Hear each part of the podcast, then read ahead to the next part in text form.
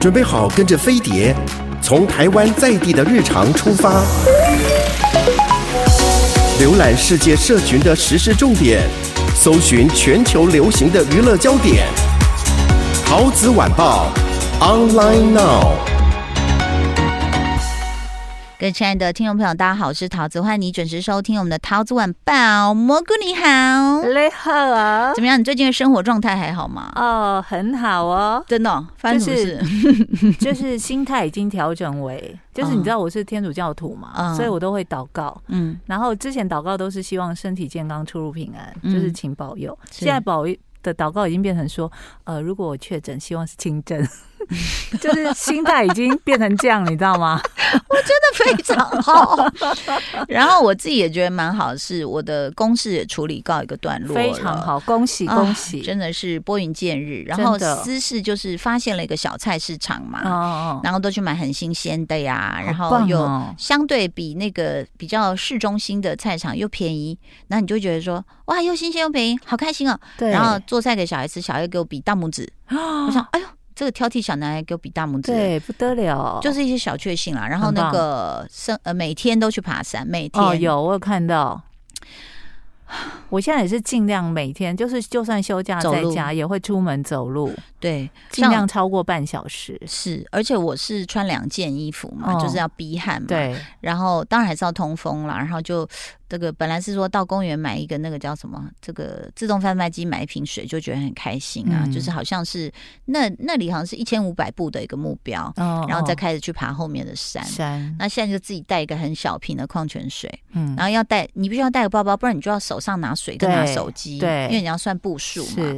然后但是每一天都走超过六十分钟到九十分钟，很久哎、欸，很久很久哎、欸，就大概至少我们就是看那软体上大概一万步才会放放。烟火嘛，对，然后就想说 一万步才 对，没错，对啊，然后每天就在凑啊，就回到家门口说还没有，我又再去绕一个小山坡，这样。真的，而且要走到一个小时才会有一万步哦，对。对，嗯、一定是这样子。对，然后但就是很开心。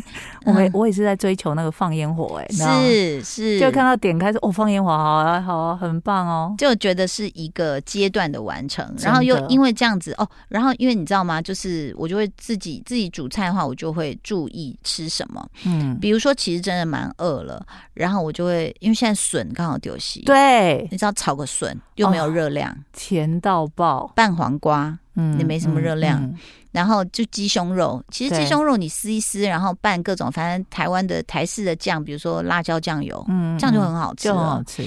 然后就觉得，哎，我又没有摄取过多热量，然后哦，我最近爱上炒蛤蜊哦，就给他那个摊子上，我说钱不买了，然后老板就很爽，想他可以收摊了，然后又很新鲜，嗯。所以这个祝福大家健康啦，好，在这种非常时期，但是追剧也是我们的一个精神安慰，没错，依靠依靠。嗯，你最近追了什么？我其实追蛮多剧的，嗯，然后我要先讲我气的还是会续追的？什么？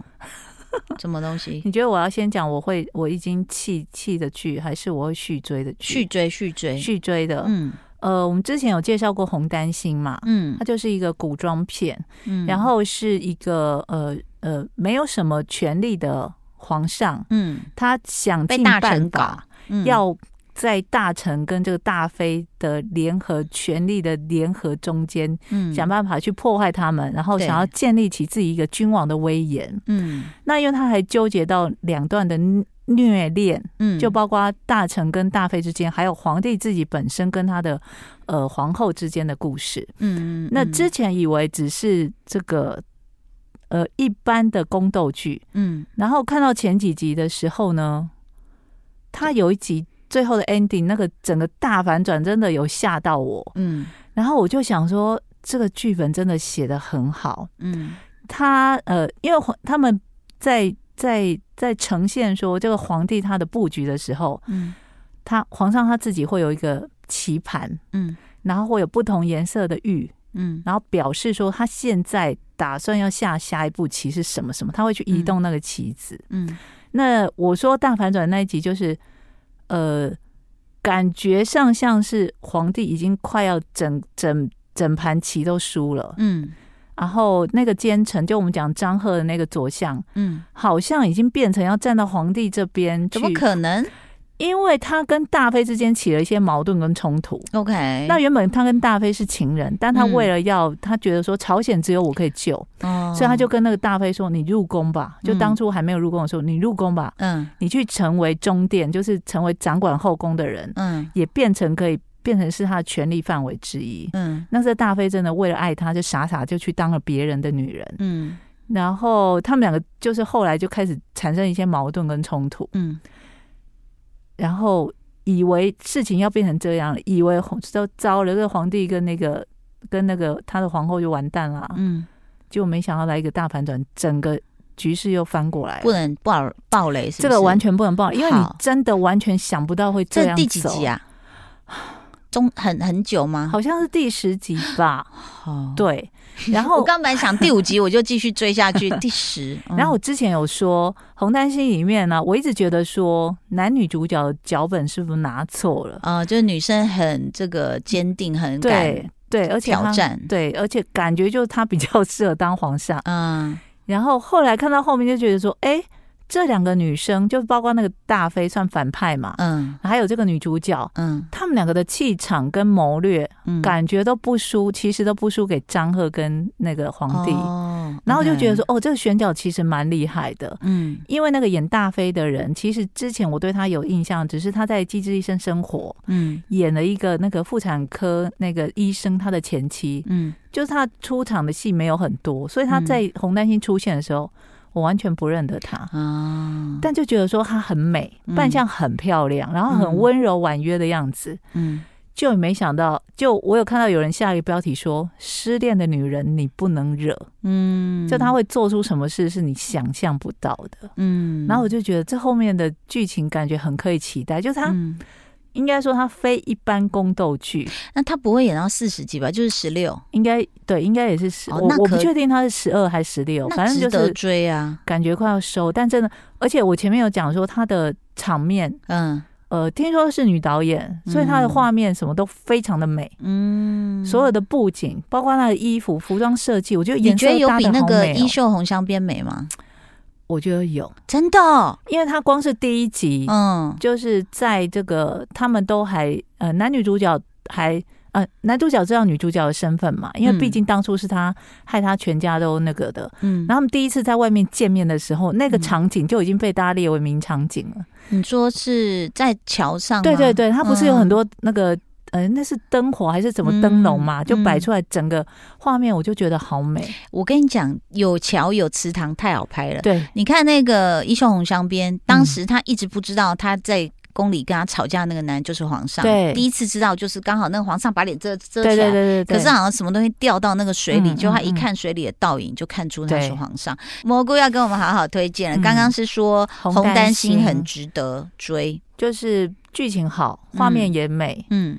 那画面还包括后面，可能他们就很会用那种下雪的夜啊，什么之类那种。嗯嗯、那他。真的就是很会摆进位啦，嗯、就可能主角他就不会让他只是呆呆的站在镜头中间，嗯，他会借由后面的一些景色什么，让他们站在侧边什么的。嗯、大家也知道，喜欢拍照的人都、嗯、都会很会摆一些那种有没有构图构图，对，就觉得说、嗯、哦，这个连拍都非常非常的用心。哎、欸，我曾经就是因为我在那个微博上面就常常在看，然后就看到冬天的时候都会发那个故宫的图组，下雪的时候，嗯嗯，嗯。嗯好漂亮，很美哈，就像我们那时候。看那个什么《延禧攻略》嘛，对，下大雪，然后你想那个墙是红色的，对。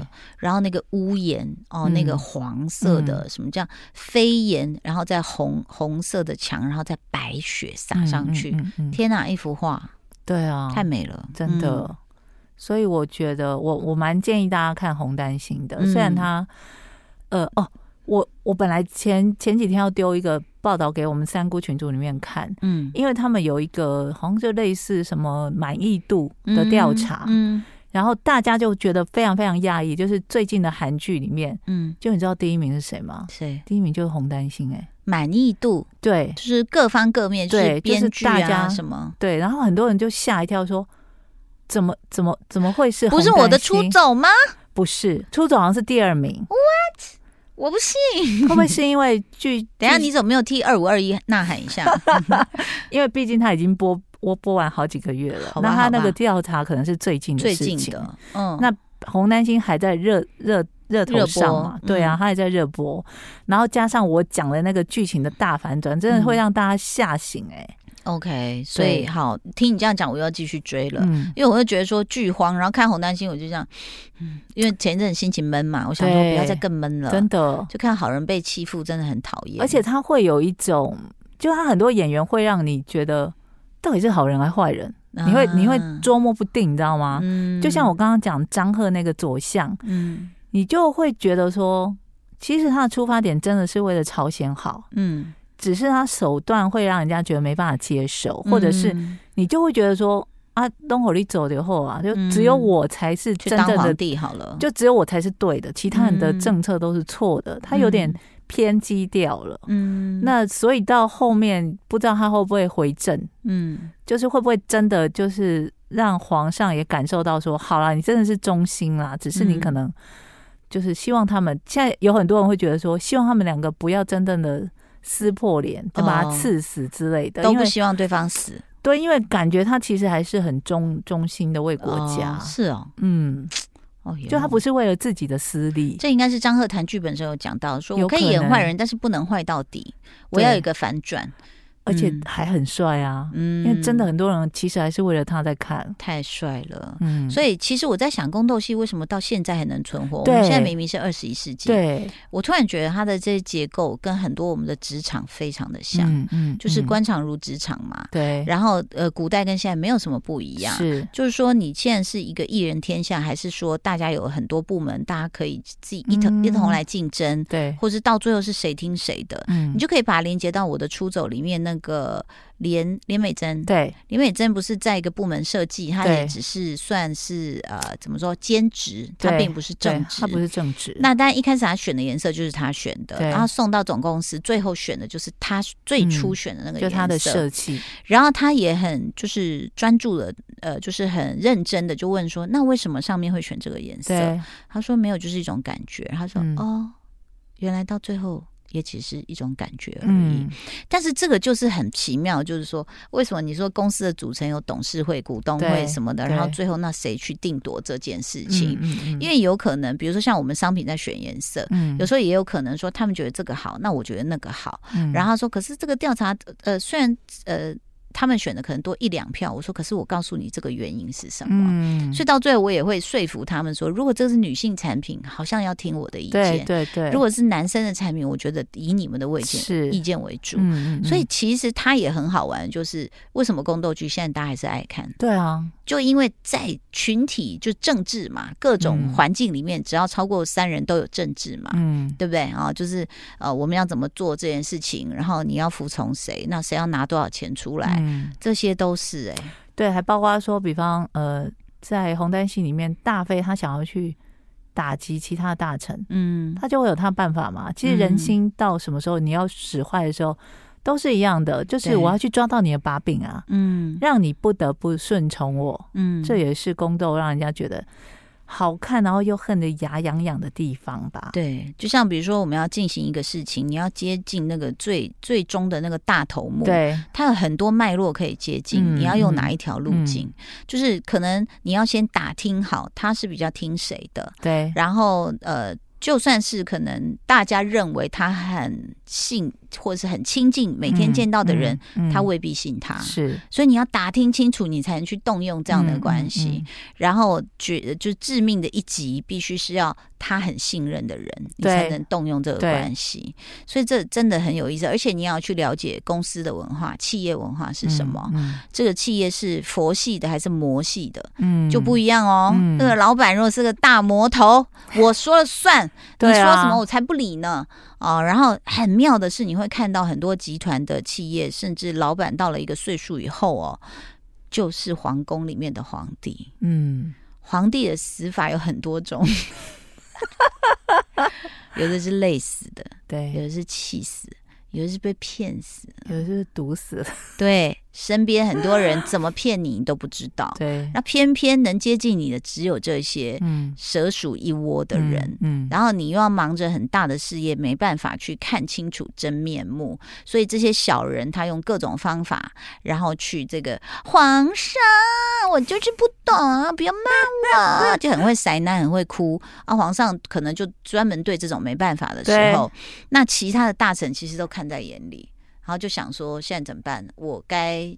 进谏言吗？还是不要？然后我该要怎么保住我自己的地位？然后我，但是我在最后关头，我会不会出手救皇帝？嗯、其实一样哎、欸，是现在一模一样，人心是一样的，真的，一模一样。你就觉得、嗯、哦，你就把董事长想成皇帝，对，然后股东可能就是这些大臣，对，然后再来想尽办法，想尽办法。然后如果皇上昏庸的时候，股东该怎么办？是不是？对啊，所以我听你在讲那个红丹心，我就想说哈，就是我每天在担心的事啊。对啊，红丹心，因为为什么大家对张赫这个角色会同情，就是因为他就是曾经。经历过暴君的年代，嗯，他就一心一意觉得说，我不能再回到那个年代，集权，我一定要救朝鲜。是，对，对，所以其实有意思。所以我以前在看那个叫什么，那个什么甄嬛，我心里想说啊，我们要那么封建吗？后来就发现他写的人情事理，其实呢，这些利益大家在追逐的时候哦，有可能就是引发的兽性啊，还有那种人最最黑暗的一面哦，其实，在现在。这个摸摸洗到处都是。蘑菇最后五分钟，你要来补哪一个吗？蓝调上礼拜完结篇了，OK。然后之前我们就有讲说，这个他最后三集，感觉就是把戏份全部留给了我自己觉得啦。地位就是这些演员的，如果真的要排名的话，地位最高的两个，就演母子的，嗯，李秉宪跟金惠子嘛，嗯嗯，就是耀眼的那个老老老婆婆，嗯嗯嗯，那。我必须要承认说，我看蓝调一开始，我因为我从来没看过李炳宪的戏，嗯，我也不是那么那时候好讨厌他，哦，我我到现在还是没有很喜欢他，很烦呢。因为我我没有参与过他辉煌的韩剧年代，啊、那戏我完全没看过。耍狠的黑社会老大什么都没我从来没看过。然后我就一边看蓝调，每次他一出现，我想说，嗯、你到底为什么昂啊？就不懂，嗯、一直不懂不懂。后来看到最后一集，嗯。最后一集戏份就集中在母子如何和解上面嘛，嗯，然后我真的开始被他感动，是因为，呃，你知道他妈妈就是一个个性很倔强、固执的人，嗯，我想要怎样，我也不想解释，就你一直觉得我对不起你，我我就没有啊，我也没有跟他道歉，就是到最后都没有跟自己儿子道歉，嗯，但他就一直很坚持说，因为他们就在聊天的过程说。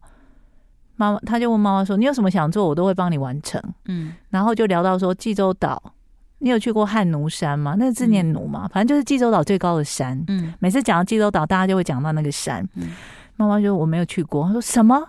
你是济州岛人，你从来没去过？嗯，然后他就在回程的路上，妈妈已经睡着了。本来以为大家大家都以为他把妈妈送回家了，他就开到了那个山的半山腰。嗯。然后妈妈醒过来之后，就 送妈妈去天葬吗？还是什么？好恐怖！因为妈妈很想去哦。然后他就开到半山腰，然后妈妈醒过来就说：“哎，怎么在下雪？”嗯，他说：“我们只能到这里，因为往上的话要爬山四五个小时，你没有办法，嗯你的体力无法。”嗯，妈妈就就说：“走。”他也台词也不多，他就走，我要去。嗯，然后你知道，因为他不是卖杂货的吗？他就李秉宪是卖杂货的，对，李秉宪卖杂货，他就。深吸一口气说：“好，你等一下，就去自己的货车后面找什么？拿了袖套、围巾啊，还有那个手杖、登山手杖跟什么都有，防滑就是雪雪鞋。你爬山嘛，因为整个都是雪啊，是就帮妈妈装备好之后，再拿一瓶水，就好，那我们就走吧。嗯，走走走到一半，他看妈妈真的不行了，嗯，就刚好有一对年轻人下来，他就说拜托他们把妈妈带下山。他说我去拍。”因为他就跟妈妈形容说，呃，有一个什么湖哦，他想要看那个湖。对，他说有一个什么湖，如果都被白雪覆盖，很美哦。他说我去拍给你看。为什么要这样？回家 Google 就好了。我去拍给你看。嗯，然后他就叫妈妈先下山休息。嗯，后来他爬到一半的时候，路被封了，因为天候不佳。嗯，他就拍了一段自拍的影片。嗯，他那段自拍影片拍的超好。就演的很好，演的很好，你要哭了耶，一点都不尴尬。嗯，然后他真的讲到一半就说，就哽咽，嗯、因为他就想到说，下次春暖花开的时候，嗯，我我再带你来，然后他就知道，嗯、他也知道没有下次了。妈妈身体不好，对，然后就讲到那里，自己就哽咽这样，嗯、然后我就觉得说，天啊，他那段真的演的很好，我心里有觉得说，好好，你影帝，你真的是影帝，你那段真的演的很好。嗯，然后还有一段是他们也是在一个山路上的时候，妈妈就脚扭伤。嗯，因为他妈妈就是在他们去回到济州岛之前，嗯，去到这个本岛的时候，嗯，就妈妈很坚持要去看一遍自己的老家。嗯，但他老家已经变成水库了。对，就你看多久以前了。哦就是已经整个样貌都变不到了。那他就需要爬那个很崎岖的山路去看一眼，嗯，可能熟悉的风景，嗯，然后脚就扭伤，嗯。他下山的时候，猫他就说：“好，你不要走，我背你。”他一把他妈妈背起来，脸上那个表情，我就吓到了，嗯。他就脸上就是只是一个很简单的表情，你就知道说，我就感受到他说，因为他下一句就说：“你怎么变这么瘦？”嗯，轻到我没有感觉。嗯、你真的整个人都、哎、好想哭哦！你真的整个人都背上、嗯、上我的背了吗？嗯、我真的，你怎么会这么瘦？因为他脸上那瞬间表情，我就知道他发生什么事、欸。哎、嗯，所以等一下，我替大家问一下好了。嗯、所以蓝调我们不用从头追，如果要看这一段是可以，比如说两集、两集、三集、三集，从倒数三集开始看，因为它就是分成。每个人不同的故事，他分段去解释。对，好的，这个蘑菇讲的非常非常的动人，请大家这个因为已经完结了，我的蓝调时光，大家如果你没时间，你就选择你想看的演员，这样可以看哦。谢谢蘑菇，也谢谢大家收听，拜拜。